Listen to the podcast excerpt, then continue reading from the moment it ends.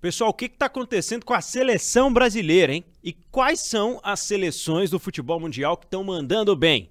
Vem com a gente que o Rotas da Bola te conta. Tudo sobre futebol internacional. Rotas da Bola. Fala pessoal, tá começando mais um Rotas da Bola. Seja bem-vindo, seja bem-vinda ao podcast de futebol internacional de O Tempo. Eu sou Pedro Abílio e hoje a gente vai falar um pouco mais sobre a data FIFA de novembro e fazer um balanço, né? Como foi o 2023 das seleções, principalmente se tratando de um ano pós-Copa do Mundo. Como sempre, estou acompanhado do editor O Tempo Esportes, Fred J. Tudo bom, Fred? Tudo bom, Pedro. Acabou a data FIFA. Acabou a data FIFA. É bom e é ruim, né? Só ano que vem agora. É bom e é ruim embala um pouquinho os campeonatos europeus agora, né? Os campeonatos de clubes e a data FIFA dá uma pausa. É, é ruim, como a gente já falou, porque para aquele pico bacana dos campeonatos nacionais, mas é muito interessante a gente começar a projetar uma temporada 2024 que vão ter as duas maiores competições continentais do planeta, Eurocopa e Copa América, depois de um respiro de Copa América aí de três anos, ainda bem. Bom, a gente vai, claro, falar um pouco também sobre o que aconteceu no Maracanã, derrota da seleção brasileira nessa última data FIFA. Vamos falar um pouquinho sobre essa situação do Fernando Diniz, quem é que pode realmente é, se dar bem, continuar, quem não vai ficar para o ano que vem. Só que a gente vai começar falando sobre as eliminatórias da Euro. Eliminatórias para a Eurocopa, que foram muito pegadas. Tivemos uma fase de grupos bastante agitada e estamos em vias né, de, de viver o sorteio dos grupos, o que é sempre muito interessante de observar, e principalmente né, a repescagem para conhecer as outras três seleções, além daquelas que já conseguiram a classificação. Quando a gente bate o olho, Fred, hoje no ranking da FIFA, a gente vê lá a Argentina em primeiro lugar, e aí vão aparecer outras seleções como a Inglaterra, como a própria Bélgica pelo histórico, né? A seleção de Portugal subiu um pouquinho, mas as seleções europeias elas estão vivendo um, um, um, momento um pouco mais de equilíbrio. Você não concorda? Sim, é um processo de transição de maneira geral. É um, é um pós-Copa que naturalmente atrasa esse processo de transição, com um, uma mudança no cenário. A gente, a gente percebe um, algumas seleções que estão se fortalecendo a gente percebe 2023 importante de algumas seleções, vamos citar quais. A gente percebe alguns problemas, mas se a gente, se a gente tivesse que colocar uma palavra para todas, é reformulação. Essa reformulação vem de várias maneiras. Seja numa continuidade de trabalho com peças novas nas equipes, seja um início de trabalho, existem alguns inícios de trabalho, e algumas situações que indicam uma, um fim de um ciclo muito claro. Então a Europa ela está conseguindo condensar nesse processo de formulação muitas situações. E quando eu falo que a data FIFA é boa e é ruim, porque ela para o campeonato nacional naquele pico, mas é muito legal você ver o trabalho das seleções. É muito legal. Não é aquele clima de Copa do Mundo quando é obviamente é um evento muito específico, mas é muito interessante a gente pensar esse 2023, a gente entender esse ciclo de Copa do Mundo que já começou. E o desafio é: quem tá bom hoje vai estar tá bom em 2026? Quem tá mal hoje vai estar tá mal também? Tem muita, muita situação, muitas coisas acontecem nesse, nesse, nesse período. Mas a primeira impressão que ficou para mim em relação às eliminatórias da Eurocopa, depois a gente vai entrar em questão da, das eliminatórias sul-americanas, das sul-americanas, para mim, muito legal. Eu gostei, acho que aumentou um pouquinho o sarrafo. Pelo menos a impressão que ficou para mim é essa. Bom, a gente precisa começar a analisar seleção por seleção, e aí o Fred citou sobre as seleções que, que se destacaram mais em 2023 a gente precisa isolar a Alemanha desse bolo, desse pacote, porque é uma seleção que não está envolvida diretamente nas eliminatórias para a Eurocopa pelo fato de o país sediar a Euro e não disputar as eliminatórias. Aí a Alemanha emenda uma sequência de resultados muito ruins, emenda uma troca de comando mais brusca, né, há pouco tempo, e mais um fiasco em Copa do Mundo. É, a data FIFA de novembro foi de duas derrotas, Turquia e Áustria, já tinha vencido os Estados Unidos e empatado com o México na data FIFA de outubro. E um alarme ligado, né? A Tomou um toco do Japão, né? Anfitriã tomou um toco do Japão recentemente e a seleção anfitriã da Eurocopa não consegue dar sequência à sua reformulação e já vamos para 10 anos nessa lamúria, né, Fred? Duas eliminações em fase de grupos da Copa do Mundo, nenhuma participação relevante em Eurocopa. É, esse é um dessas, uma dessas reformulações que está no início, yeah. É. novo técnico, mas me parece que dessa vez, ao contrário de várias outras reformulações da seleção da Alemanha, nesse primeiro momento é bom deixar muito claro, pelo peso da camisa que isso muda, que não está dando pistas de que vai ter um, um, ciclo vitorioso. Posso queimar minha língua, a Alemanha já se, já se mostrou uma fênix em vários momentos, fez uma Eurocopa péssima em 2000 para decidir a Copa do Mundo em 2002, por exemplo, para citar um, um, um exemplo histórico. Só que esse processo está muito longo. E se hoje a gente tivesse que falar assim, quais são os grandes jogadores do futebol alemão hoje? Hoje, agora. Grande dificuldade, né? É, tem propostas interessantes. Tem um Musiala. Tá, mas. E. Tanto que não tá dando liga e, e, e, esse processo de formulação ele vai ter que ser encorpado nesse período. Hoje não dá para apostar, mesmo jogando em casa, que a Alemanha chegue e vai disputar frente a frente com algumas seleções que estão nitidamente no nível superior. E nível superior, eu cito de cara três: Portugal, França, que para mim entra como favorita, Inglaterra. Um patamar um pouquinho aí abaixo tem Espanha, que é um processo grande de reformulação. A Bélgica é sempre muito interessante, mas não, não sei se disputaria um título, que aí já é um outro processo de reformulação, muitas mudanças. A Holanda tem o peso da camisa, assim como a Itália, que está no último pote, a gente depois fala sobre isso. Peso da camisa. O peso da camisa da Itália o peso da camisa da Alemanha, ok, se equivalem. Mas acho que a Itália entra menos pressionada numa competição, ainda mais sendo disputada na Alemanha. Inclusive, o último título da Itália foi. O último título de Copa do Mundo da Itália foi conquistado na Alemanha. Enfim, a Alemanha está atrás e está se equivalendo com algumas seleções do, do da prateleira 2 para 3 aí. Perdendo para a Áustria, tendo dificuldade com seleções medianas. É, a seleção da Alemanha que passou né, por uma uma espécie de mudança no comando técnico que foi meio que uma quebra da linha do tempo, assim. Acho que todo o processo anterior foi acompanhado pelo Joaquim Löw, né? Todo e não, não foi não foi boa a transição a partir daí. Curioso é que você citou as outras seleções como favoritas, né? Portugal, Inglaterra, a própria Espanha. São quase todas seleções cabeças de chave, né? São seleções que não vão se encontrar em fase de grupos, são seleções que de fato vão brigar pelo título da Eurocopa no ano que vem. Falar um pouquinho sobre Portugal, é, dá pra gente considerar como a melhor fase recente, assim, né? Portugal ganha a Euro em 2016, ganha a Nations em 2018, se eu não estou enganado, e não era um futebol vistoso, né? Não era uma seleção portuguesa que tinha tantos talentos como tem hoje ainda tem o Cristiano Ronaldo, Martins conseguiu encontrar um espaço para ele e inseridas, né, várias peças que já vinham se destacando individualmente nos clubes e finalmente conseguindo dar liga para a seleção de Portugal.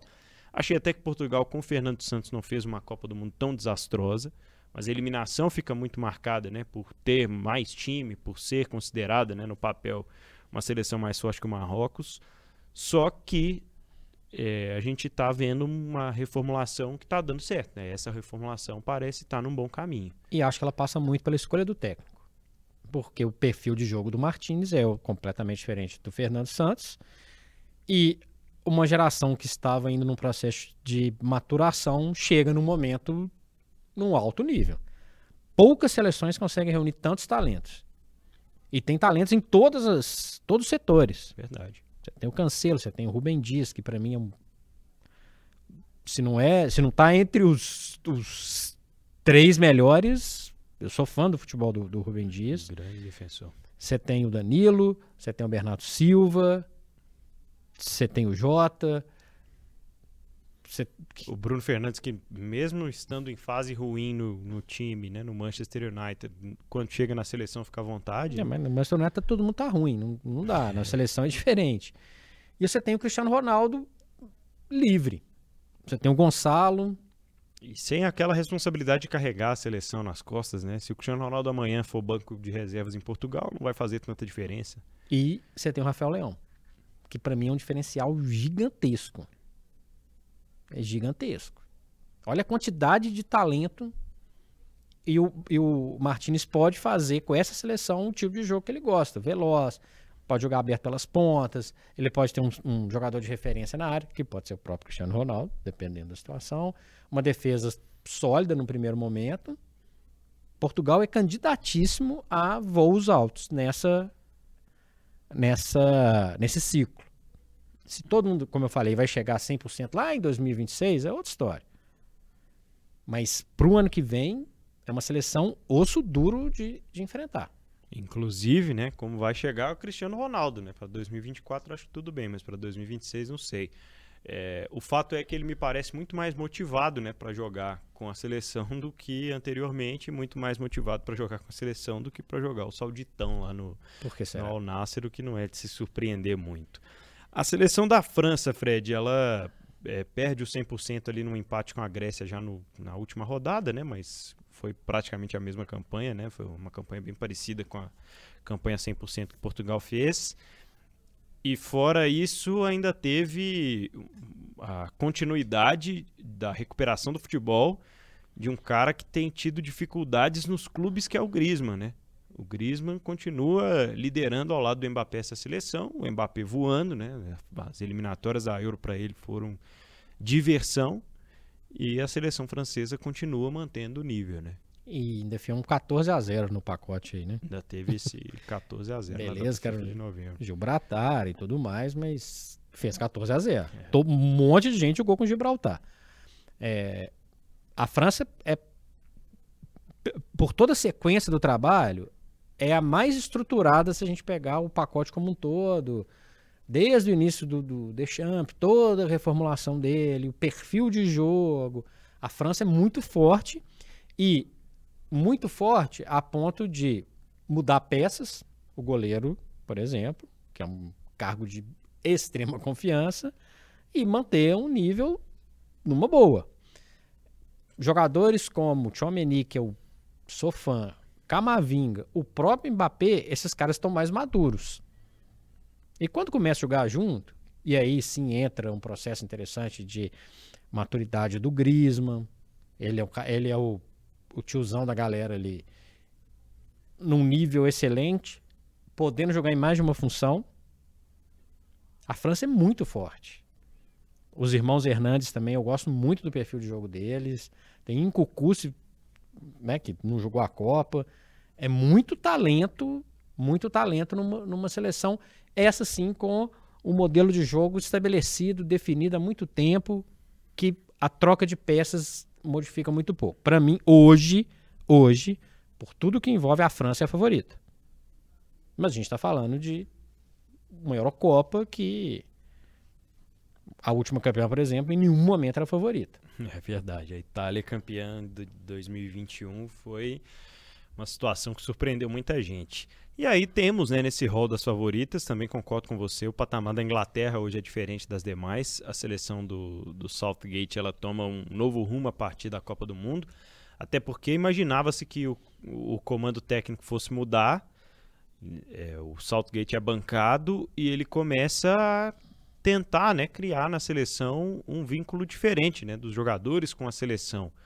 Acho que a Inglaterra fez boas apresentações na Copa do Mundo, mas faltava um pouquinho de, de grupo, né? Faltava um pouquinho de, de entrosamento, alguma coisa não estava legal e não acabou não funcionando no Catar. Que funcionou muito bem nessas eliminatórias para a Eurocopa. A seleção da Inglaterra se classifica sem qualquer tipo de problema e com o Harry Kane como grande líder e acho que ainda mais motivado depois de ter ido para a Alemanha respirar novos ares, né, Fred? Respirar novos ares e fazer mais gols do que jogos, né? O que a gente imaginava que poderia acontecer. Já imaginávamos. É, essa maturidade que eu falei dos jovens da França, hoje está no Bellingham, por exemplo, para citar o exemplo inglês. Está no Saka. Talvez no Rashford. Mais um que não está péssimo no seu clube, né? Ele, o Bruno Fernandes, mas na seleção pode mudar de figura. Tem um Grealish mais maduro. Tem possibilidades no meio de campo, com, com o Declan Rice, por exemplo, também mais maduro. A Inglaterra é uma equipe mais encorpada. A, a, a, duras penas, pensando no sofrimento que teve, ser eliminado numa semifinal de Copa do Mundo, perdeu a Eurocopa em casa e depois foi eliminado nas quartas de final da Copa do Mundo 2022. Mas é um ciclo que a Inglaterra não, não tinha, né, Pedro? É. Não tinha. Precisava disso. Então, até. assim, chegou longe em, em, em, várias situações. Então tá, e agora? Agora é Eurocopa de novo. Kane vai jogar em casa, né? Vai jogar na Alemanha. É, é um jogador ainda num alto nível. Apesar de que não sei como que ele vai estar tá lá em 2026. Mas pro ano que vem, cara, é, é, é entre, todos, entre todos os nove e ele não é tão 9 assim, ele para mim é o melhor que vai estar tá na, na Eurocopa. Porque antes que alguém me xingue aí, o Haaland, que é 9, também. A, a, a, se o Haaland jogasse no país que ele nasceu, ele estaria na, na Eurocopa, mas não está, ele defende a Noruega. Ele nasceu na Inglaterra, para quem não sabe. Mas assim, tem uma, tem uma, uma estrutura diferente, tem uma estrutura mais sólida na defesa. Tem jogadores que cresceram nos seus clubes, Trippier, Stones, Tomori. Tem a, a, Inglaterra tem muita, muitas opções e jogadores que com, com, com, a possibilidade de florescer ainda mais. Rico Lewis jogou o último, último jogo. Phil Foden já não é mais uma aposta, já é muito mais uma realidade. Né? Para quem há pouco tempo a gente, se a gente for fazer o recorte, você fez o recorte da Alemanha de 10 anos, a gente for fazer o recorte da Inglaterra de 10 anos, eliminada a primeira fase na Copa no Brasil, dá para perceber é. que alguma, alguma coisa aconteceu. Verdade. Palmer. Tem, tem muito, muito potencial. Agora cabe ao Saltgate unir isso de uma forma que seja competitiva com resultados. Competitiva até é, mas não tem resultado. E, e vai ter que virar a chave em algum momento. Bom, queria falar um pouquinho também sobre outras prateleiras, né, além dessas que a gente considera favorita. Para citar mais uma vez a Albânia, né? A Albânia tem frequentemente sido citada aqui no Rotas da Bola. A Albânia conseguiu uma grande classificação liderando um grupo, né? Grupo E com República Tcheca, Polônia, Moldávia e Ilhas Faroe. E a seleção do Silvinho, a seleção albanesa chega para tentar surpreender alguém aí. Acho que é daquelas seleções que de repente cai num grupo um pouco mais embolado, um pouco mais complicado, pode tentar beliscar uma classificação para o mata-mata. Pode. Nesse caso, ele deveria torcer para cair no grupo da Alemanha, né? Porque, só repassando, os, os cabeças de chave são Alemanha, péssima fase, Portugal, França, Inglaterra, nós falamos aqui, a Bélgica e a Espanha, que é também um processo de reformulação muito interessante, com uma, um time muito novo, mas com muito potencial. Se a, a Albânia ela não é favorita contra nenhum desses, mas pode complicar a Alemanha e, aliás, assim, a Alemanha e questões políticas em alguns, algumas seleções aqui é um palco gigantesco, um debate para um outro momento. A Albânia é surpresa, ela pode ser a Islândia de 2016. Zero responsabilidades, fez uma grande campanha. Se foi eliminado na primeira fase, maravilhoso. Se classificar, mais maravilhoso ainda. O foco da Albânia passa a ser, para mim, uma classificação inédita e seria fantástico para a Copa do Mundo 2026. E vamos ver o trabalho do Silvinho num pacote diferente. O grupo, você citou os integrantes do grupo, nenhum em uma fase espetacular, não estou desmerecendo, agora vai ser testado. E nesse pote 2, além da Albânia, tem a Hungria, que tá voltando, hein? Parece que, que é uma das camisas mais tradicionais do futebol mundial tá aí. Tem titular que é um nome complicado de falar, Slozoblai, né? Soboslai. Soboslai. Puxa vida, isso, toda hora eu confundo. Titular do Liverpool. É. Há muito tempo a Hungria não tinha um destaque tão com tanta evidência. Joga, joga um pouco diferente no Liverpool do que joga na seleção. Mas é um jogador que está aí mostrando por que, que a Hungria se classificou, por que, que a Hungria pode fazer algum tipo de gracinha. Para completar, o pote 2, Turquia. Para mim, nada demais. Dinamarca, tradicional. Chata se cair com qualquer um dos outros integrantes. Romênia, também ressurgindo depois de um tempo de ostracismo. E a Áustria, que nós citamos.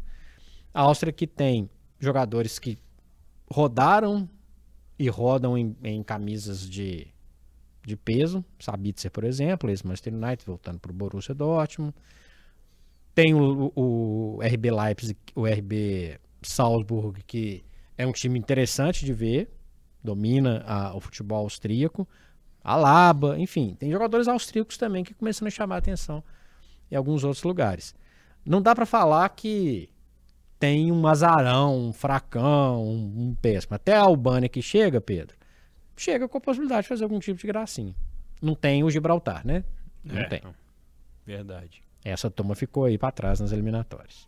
É, o pote 3 tem Holanda, que a gente citou, né? Uma camisa muito pesada e um, processo de reformulação um pouco mais denso, né? Um pouco mais profundo e duradouro, eu diria. Se classificou também Teve alguma dificuldade, né? para se Tensão. classificar.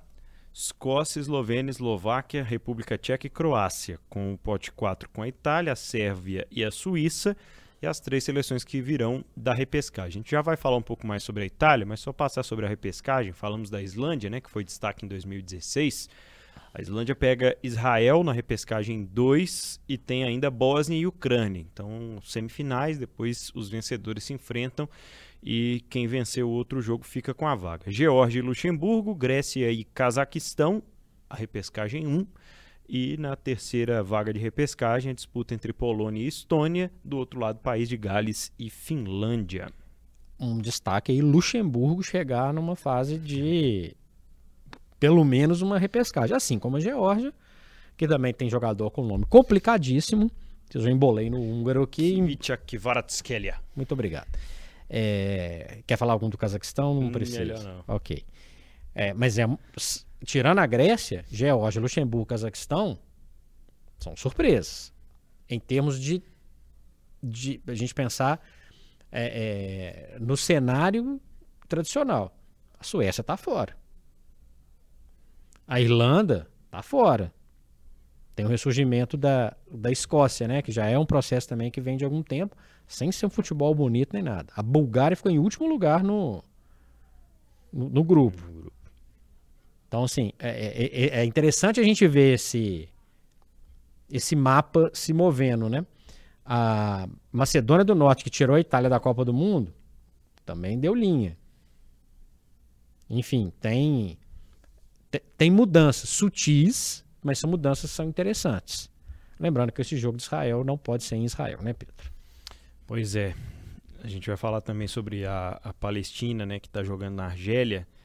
É, queria citar aqui a Itália com um pouco mais de detalhes, porque a classificação da Itália foi muito complicada, né? Ela se deu na última rodada, a Itália foi junto com a Croácia ali as últimas seleções a se classificarem, né, a confirmarem classificação. A Itália correu um sério risco de ter que jogar repescagem de novo. E desde 2021 não consegue encantar, né? O, o título de 2021 já foi uma grande surpresa. É uma seleção que vê, né, os seus clubes principais terem um destaque que se reflete na seleção só agora, mas um trabalho novo, um técnico novo e uma seleção que vai tendo muita dificuldade de encontrar um caminho que a Inglaterra, que Portugal, que a própria Espanha encontraram, né? Um técnico campeão italiano, Spalletti, que pode dar um estilo de jogo um pouco mais agressivo, um pouco mais vistoso para esse time da Itália, que ainda se prende a alguns jogadores. O processo de renovação da Itália é mais difícil. Acho que esse é, o- é a, é a grande questão. Por isso que se prende alguns jogadores, ao, ao Jorginho, por exemplo, que nitidamente não vive sua melhor fase, né? Já foi perdendo destaque no futebol inglês. A, a, a renovação da Itália ela é um pouco mais complicada e daí também a gente pode concluir a quantidade de naturalizações, né, Pedro? Que é um processo que já vem de algum tempo. A Itália não foi, não foi nas duas últimas Copas. Tetracampeão do mundo. É tem alguma coisa que precisa de ser mexida por ali.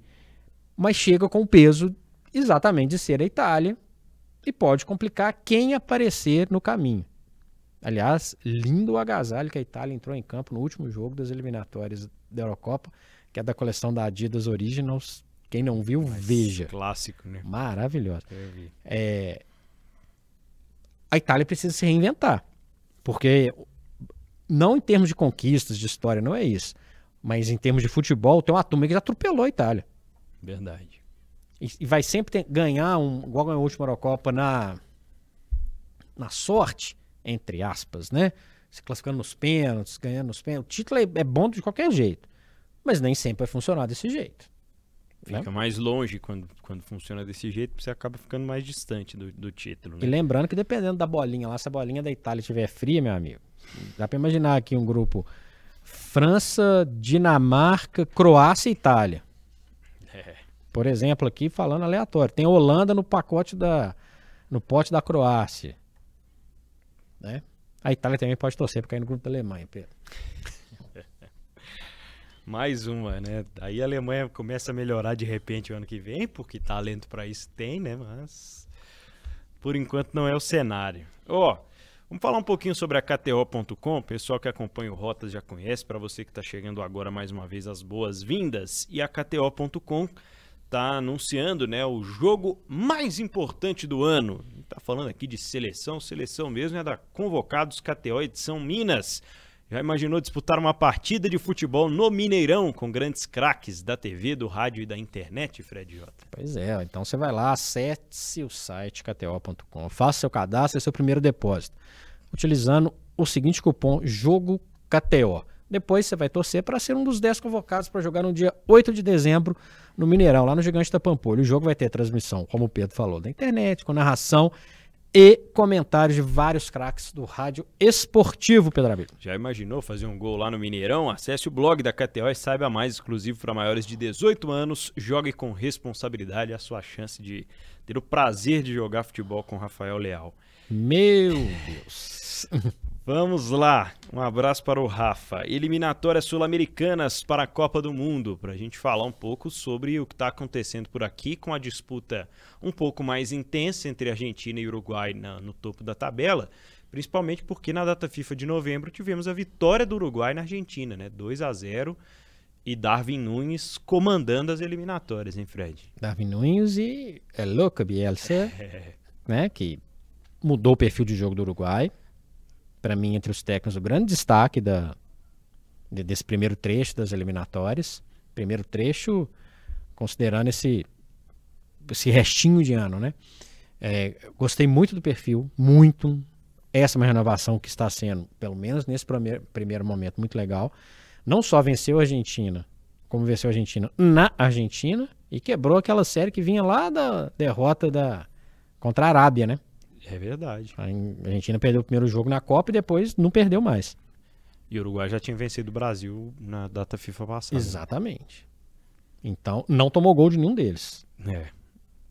Com jogadores. Você falou do, do Davi Nunes, mas a seleção que tem o Valverde ali no, no, no meio-campo é uma seleção que já ganha um dinamismo enorme. Enorme. O Uruguai é, ao que tudo indica, é, para começar essa eliminatória não vale muita coisa, mas já vai classificar com mais tranquilidade do que em outras situações. E aí é aprimoramento do perfil do jogo do, do Bielsa. E aí tem aquela questão, vai se encontrar agora só lá em março. Aí até lá é um, um, um período longo para ver o que vai acontecer nesse, nesse processo. Mas deixou uma excelente impressão. Excelente impressão. Sai revigorado dessa. Fecha o ano revigorado a seleção do Uruguai e com potencial. Lembrando que eliminatórias para a América do Sul agora só voltam em setembro do ano que vem, porque aqui a gente não tem eliminatórias para o torneio continental, né? O torneio continental, todo mundo, as 10 principais seleções jogam Isso vai acontecer no meio do ano que vem, então data FIFA no início do ano para amistosos e aí vem Copa América e aí as eliminatórias voltando em setembro. Então, até quase um ano para frente, muita coisa pode mudar nas seleções, inclusive o técnico da seleção brasileira. Só que antes de falar disso, a gente falou do Bielsa, os Scaloni, a Argentina perde para o Uruguai, mas vence o Brasil no Maracanã de novo. É, ele encerra essa data FIFA de novembro com uma entrevista até meio polêmica, né? Dizendo que talvez não aguente a pressão, talvez a seleção da Argentina precise de alguém com mais energia do que ele tem para oferecer nesse momento. É, até citando que não está muito bem assim da cabeça e tal, mas deixou uma preocupação. Muita gente na Argentina diz que é apenas uma fase, que vai ter esse período de descanso agora no fim do ano e que pode permanecer para o ano que vem. Mas um alerta ligado para o cara que chegou, assumiu a bronca e foi campeão do mundo, né, Fred? Isso, tem uma descarga mental colossal. Né? A Argentina buscava um título de 86, ele consegue. O Messi o ajuda, mas ele sabe também que o Messi talvez não vai ser eterno. Eu ainda não descartei o Messi em 2026, só para ficar muito claro. Nem ele, nem o Cristiano Ronaldo. Não descartei completamente, só para deixar claro. Mas ele vai ser cobrado, né? Ele vai ser cobrado. É, a Argentina tem um perfil de jogo já bem definido. É, a Argentina mistura muitas coisas, né, Pedro? Uma técnica acima da média, um poder de marcação muito interessante. Às vezes as pessoas misturam catimba com poder de marcação. E uma coisa é uma coisa, outra coisa é outra coisa. E a catimba faz parte. É. Historicamente, até. Inclusive tem gente que acha que catimba só vem de um lado, né? É. só para lembrar. Só para lembrar. É... A Argentina, ela, ela tem um potencial de produção de talentos muito grande. Com o Messi é uma coisa, sem o Messi. O Messi sem fazer nada, ele já entra ganhando o jogo. Só o fato dele estar em campo, ele já muda o perfil do, de, de jogo de quem está ao seu redor. Vamos ver como que vai ser esse processo. Como eu falei, a data FIFA agora é só em março, com amistosos. E aí vamos ver o que, que vai acontecer até lá. A Argentina deixa uma ótima impressão de uma seleção estabilizada, uma seleção cascudona, é, é ruim de ganhar da, da Argentina. Né? E antes da gente entrar na, no, no, no assunto Fernando Diniz, Pedro, lembrando que se tem a Albânia na Europa, a gente pode ter a Venezuela fazendo alguma gracinha, porque é muito mais fácil classificar na América do Sul. De qualquer forma, isso não invalida o bom trabalho da Venezuela. É, para mim, luzinhas acesas no péssimo Paraguai. Péssimo. Nunca vi uma seleção paraguaia tão sem gás, sem. Né? A renovação do Chile, que nunca aconteceu. Também. E o Peru, que chegou a ir na Copa de 2018 e brigou, né, foi vice-campeão da Copa América 2019, numa fase péssima. Ou, ou, ou seja, você tem três em fase ruim, os outros todos vão classificar. Porque tem a Bolívia e também no tem a Bolívia. Então, esses aí estão muito abaixo. E se a gente for contar os quatro, um deles ainda vai pegar uma repescagem. uma repescagem. Olha que situação. Agora, antes da gente entrar de vez no assunto seleção brasileira, bizarrice também no jogo da Venezuela, com o jogador tomando pancada de polícia. Antes do Diniz, vou chutar o balde aqui. Ô Pedro, o, o que a gente viu no Maracanã não dá não, cara. Não dá. Não dá. Eu não vou ficar aqui tentando explicar quem que é culpado empurra para lá, empurra para cá, organização, se é CBF, se é o, quem, quem sei lá, quem decidiu pela segurança, né? Tudo muito truncado, inclusive, se vai ter punição, se não vai. O, o que viu é porque a gente ama muito futebol, dá vontade de falar, cara, não, não quero mais não. Que cena bizonha. Que cena bizonha.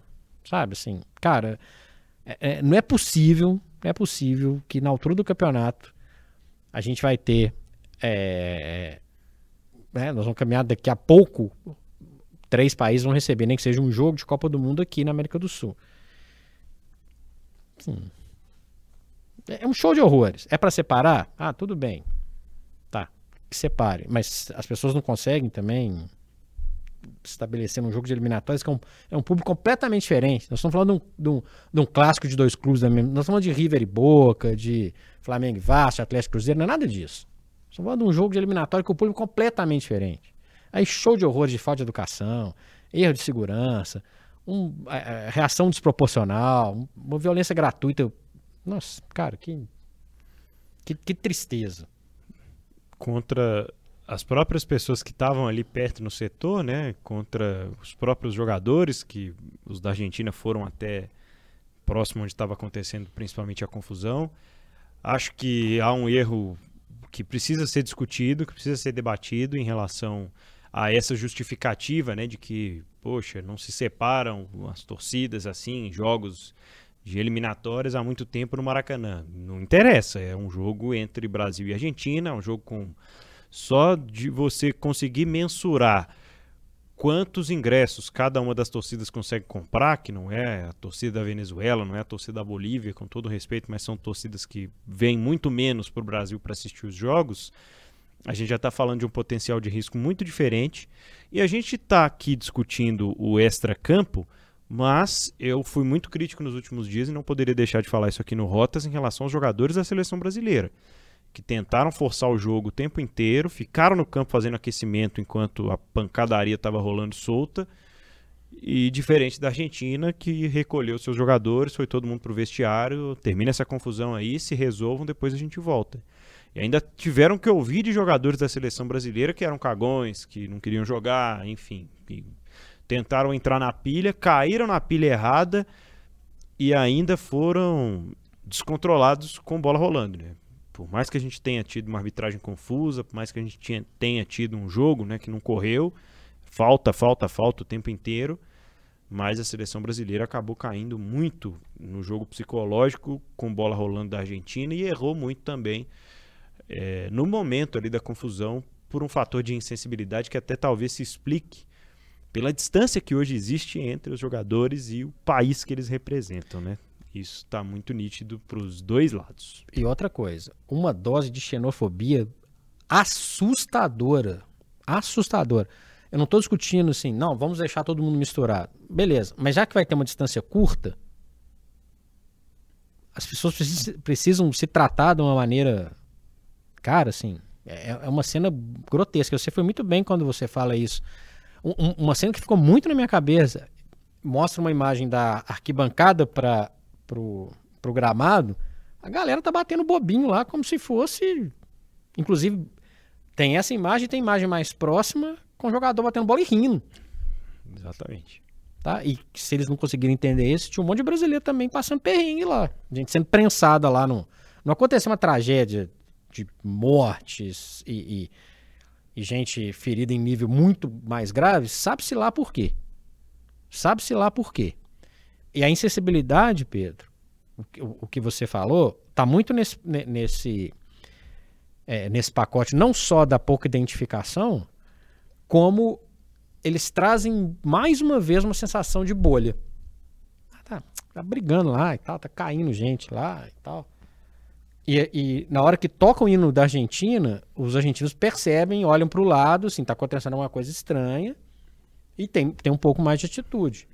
O Dilbu Martins quase invadiu a arquibancada para entrar na confusão. Né? E eu não, tipo, assim, além do, dos torcedores, de identificação e tudo, tinha noção que tinha familiares ali. Muda um pouco de figura quando, sei lá, o que passou, na, não sei se tinha é, é familiar do Dibu lá ou não. Mas, pô, sabe? É, o Marquinhos ainda foi lá, né? Foi lá, foi. Mas assim, muito pouco efetivo. Se a seleção brasileira sai de campo a, ação seria um pouco diferente. Total. Não, não estamos pedindo muito aqui também. Não. A gente não quer que os jogadores resolvam o problema de segurança. Não, o, o problema não é deles. A confusão não foi eles que criaram. Mas eles estão representando ali a seleção brasileira, a seleção mais vezes campeã do mundo, Pedro. Não é possível, não é possível que a bolha é tão grande assim que os caras ignoraram o que estava acontecendo. Choca, né, quando a gente ah, vê não. esse, esse tipo de coisa. E aí perdeu em campo com um futebol pouquíssimo produtivo, é, um futebol que reflete a, a, pouca maturidade e talvez até o, o, aí sim o distanciamento que acho que tem de um, milhões de coisas. Tem muita gente que defende que o Maracanã é a casa da seleção brasileira. Talvez seja a casa mais importante da seleção brasileira, sim. Aí você tem um Brasil Argentina em 2023 esses jogadores todos que estavam lá, inclusive os que jogam no Brasil, acostumados a catimba, a trombada, a fazer o que Depou fez o jogo inteiro e queria fazer, e, que não faz só contra o Brasil, faz contra todo mundo. E também tem seu mérito nisso. O jogo é bonito, é feio, não tô discutindo. Não tô discutindo. Ficar dando pancada no Depou ia resolver alguma coisa? Nitidamente não. A galera entrou na pilha. Jogador que joga no Real Madrid decide Champions League entrando em pilha. É, a Argentina sobrou no, no, jogo psicológico, tanto que em dado momento do jogo, que parava o tempo inteiro para ter para as faltas, né? A seleção da Argentina tinha, sei lá, um terço das faltas que a seleção brasileira cometia. E isso foi se refletindo nos cartões, foi se refletindo no próprio nervosismo. Não é para mim só a culpa da arbitragem, não. É culpa muito do que os jogadores da seleção brasileira é, acabaram fazendo ao entrar nesse jogo mental, nesse jogo psicológico dos argentinos. A gente começa a perceber alguns movimentos mais automatizados, alguma coisa mais ensaiada na seleção, só que ainda depende muito de laterais que não fazem o perfil do Fernando Diniz hoje. Para mim, o Carlos Augusto tem um perfil totalmente mais defensivo, o Renan Lodge, que é mais agudo, pouco acrescentou no, no jogo contra a Colômbia. A gente viu do lado direito os dois jogos, o Emerson Royal com muita dificuldade de recompor, porque é naturalmente também um cara que vai mais para a linha de fundo, consegue ser ali um secretário do Rafinha. Para mim, o único destaque, mesmo assim, ainda bem apagado, Bruno Guimarães em algum momento do jogo, dos jogos. Porque é o cara que assume ali a responsabilidade da criação a partir do momento em que você tinha alguns desfalques importantes, né? O Rodrigo muito abaixo, era o camisa 10, era quem deveria flutuar ali, fazer, entre aspas, a função do Neymar, não conseguiu. Vinícius Júnior no primeiro jogo se machuca muito cedo. A gente tem no segundo o Gabriel Martinelli, que também é, acabou ficando um pouco mais isolado na ponta esquerda. Quando é acionado, é ok. E tem um entrosamento muito interessante com o Gabriel Jesus, né? Depois acaba ficando marcado por uma fala e muitas pessoas criticando pela fala, né, dele falar que o gol não é o forte dele, fazer o gol não é o forte. Achei até humilde de, de parte do, do, Jesus falar sobre isso, porque ele não é um cara que faz poucos gols, ele é um cara que vira e mexe, tá metendo gol no Arsenal, fazia gol no Manchester City e na seleção brasileira é consequência. Acho que não é o perfil dele, ele quis dizer que acrescenta em outras características mas ainda assim é muito pouco. Acho que vai ser difícil melhorar. A seleção agora só vai ter jogo em março contra a Espanha na Espanha e Inglaterra em Wembley. E até aqui, duas vitórias na primeira perna né, de data FIFA lá em setembro, um empate e três derrotas consecutivas. A seleção não perdia três jogos seguidos desde 2001, Fred. E não vem colocar a culpa toda no Diniz, não, tá? Não. Só para deixar algum. muito claro. Exatamente. Até porque ele reaproveitou muita coisa até começar a, a colocar o jogo dele em prática. É, e, e, vamos ser honestos também. Ele deixou uma impressão interessante naquele primeiro jogo com a Bolívia, ainda com o Neymar, e, uhum. etc. Foi interessante. Não foi um, nossa, que desastre. Não, a gente imaginou ali um bom potencial. E acho que ele tem um bom potencial, sim. Agora, seleção envolve muita, muitas coisas. A cabeça dos do jogadores, de onde que eles estão é uma seleção jovem, precisa de reformulação. O pessoal tem que entender. Os jogadores brasileiros não estão hoje entre os maiores jogadores do mundo. Dá para tirar talvez o Vinícius Júnior dessa história. O Rodrigo tá um, um pouquinho abaixo. atrás, né? Bruno Guimarães para mim baita jogador, mas ainda não é um jogador que uma seleção vai ser construída ao redor dele, pode até vir a ser. Tem jogadores importantes, Joelton também, mais um que fez uma bobagem na, no jogo com, contra a Argentina. O Marquinhos, a gente já discutiu várias vezes o Marquinhos. Bom jogador, mas também não é um jogador. Não, não, a seleção brasileira não tem um jogador acima da média. Quem que é o Neymar? O Neymar, esse sim, é muito acima da média.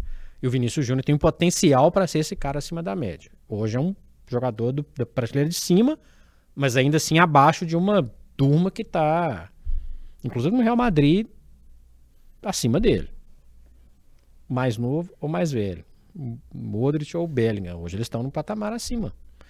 É, então, acho que isso tem que entender. Porque essa soberba, tem a soberba, né? Total. É a soberba. Ah, é, aqui vai ganhar, que faz isso, faz aquilo, que é goleada e tal. É, o Gabriel Jesus, se vai cobrar dele artilharia de muita coisa, esquece. Ele não é esse cara. Quer cobrar artilharia? Põe um, um cara que vai ficar por conta de fazer isso. Não, nunca foi o perfil dele. Não justifica os números ruins que ele tem na seleção. Mas o perfil de jogo da seleção é diferente também. É, vai ser o Ancelotti? Menor ideia. Menor ideia. Já ouvi que sim, já ouvi que não. O Mourinho, inclusive, no dia desse falou que não era para ele pegar, não. E assim, é um rabo de foguete, porque a pressão é grande, só vale ganhar. E a coisa não funciona assim. A coisa não funciona assim. Ah, por que, que o Uruguai engatou mais rápido ali com o Bielsa? Tem jogadores que estão mais prontos. É isso. Você falou da, você falou da defesa. Lateral, uma tragédia. A zaga é inconstante. O Alisson é um baita goleiro. Não vive o seu melhor momento. Mas é um baita goleiro. Meio de campo. E aí? É um processo de formulação. Sorte do Brasil que as eliminatórias são sul-americanas. Okay? Pode testar, pode pensar num monte de coisa. Copa América não é prioridade, mesmo ganhar ou não ganhar, para mim faz diferença nenhuma. Zero. E amistoso é amistoso. Né? É amistoso é amistoso. Tomar um toco lá da Espanha, da Inglaterra, lá, ah, amistoso, tal, nós estamos reformulando aqui e tal, nós vamos trazer A, B, C ou D e tal, beleza. Então não tem pressão. Vai ter pressão, sabe quando? Junho de 2026. É, aí... Pressão de verdade, né? Não é, essa, não é conversa fiada, que o Diniz já não vale nada, isso aí é outra história. É, ainda não sabemos se com ele, se sem ele, mas enfim, é o que estamos na expectativa nesse início de ciclo. Para a gente fechar, dois destaques aqui de outras disputas dessa data FIFA de novembro. Um destaque na África, viu, Fred? Para Comores. A África mudou, reformulou completamente né, o seu sistema de distribuição dessas vagas.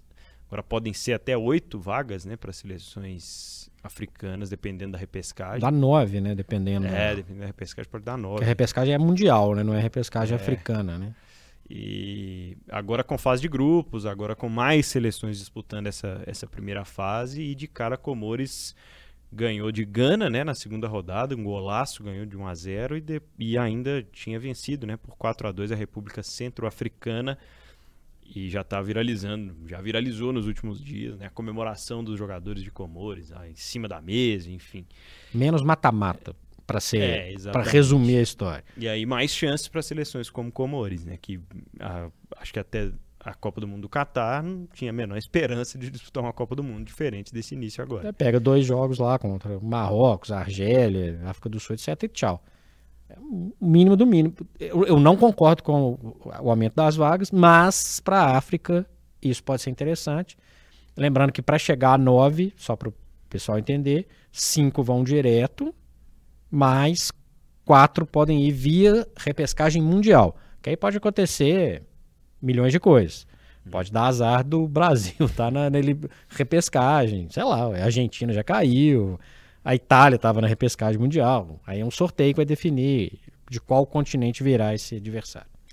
E nas eliminatórias para a Copa na Ásia, a seleção da Palestina, né, em meio aos conflitos entre Hamas e Israel, que acontecem na faixa de Gaza, que assolam os dois países, a, a segurança pública e o esporte não sendo diferente, mas Jogando na Argélia, a seleção da Palestina disputou a data FIFA de novembro com o início né, das eliminatórias para a Copa do Mundo lá na Ásia. 0 a 0 contra o Líbano, perdeu para a Austrália por 1 a 0. A Austrália pertence geograficamente à Oceania, mas no futebol a gente já falou aqui, disputa as eliminatórias pela Ásia e os jogadores com sendo recebidos, né, no, onde estão jogando na Argélia, usando símbolos do, do país para representar o, o nacionalismo. A gente teve recentemente, né, nessa data FIFA de novembro, um gol da Argélia comemorado com a bandeira da Palestina, né, que foi o gol do Slimani. E, enfim, algumas situações daquelas que a gente sabe que vão muito além do esporte. Né? Bem mais, bem mais. Lembrando que a Palestina, esportivamente, dá um, um dá um suspiro, a gente pode dizer assim. Porque sempre relegado, estou a conseguir disputar competições, etc. Vale para a FIFA e pode ser uma, uma, uma, uma, história diferente sendo escrita aí. É, Nós não vamos entrar aqui na questão do mérito da, do conflito. Acho que tem muito especialista para falar especialmente sobre isso. Mas o esporte não corre diferente, né? O esporte, ele. Né? Acabamos de falar de Israel, que não vai jogar o mata-mata em Israel. Palestina vai jogar na Argélia. Existe uma guerra entre Rússia e Ucrânia, que É. também não joga em casa. A Rússia segue Punida, né? punida. Então, os reflexos esportivos, para citar esses quatro países só, é bem. é- é- mexe, né? Porque a gente está falando tanto aqui, a gente falou tanto de identificação. Pô, a seleção brasileira poderia ter uma identificação maior. E a gente vê países jogando fora de seus países por questões que vão muito. estão ligadas ao esporte também, mas vão muito além do esporte, né, Pedro? Com esse ponto de reflexão, a gente vai colocando ponto final aqui em mais um Rotas da Bola, esse episódio 109 do nosso podcast, videocast também lá no YouTube de O Tempo. E, claro, fica o convite para o pessoal navegar pela nossa playlist no YouTube, né? Tem muitos episódios aí sobre o futebol internacional. Já falamos, né, várias vezes aqui sobre data FIFA também, sobre as situações, né, dos campeonatos europeus. E a gente volta na próxima semana com mais um tema do futebol internacional aqui no Rotas. Eu sou Pedro Abílio. Eu sou Frederico Jota. Esse foi o podcast Rotas da Bola, que você pode acompanhar pelo seu tocador de podcast preferido, com direito a playlist também, né, Pedro? E também no portal otempo.com.br e lá também no YouTube de O Tempo. Aquele abraço.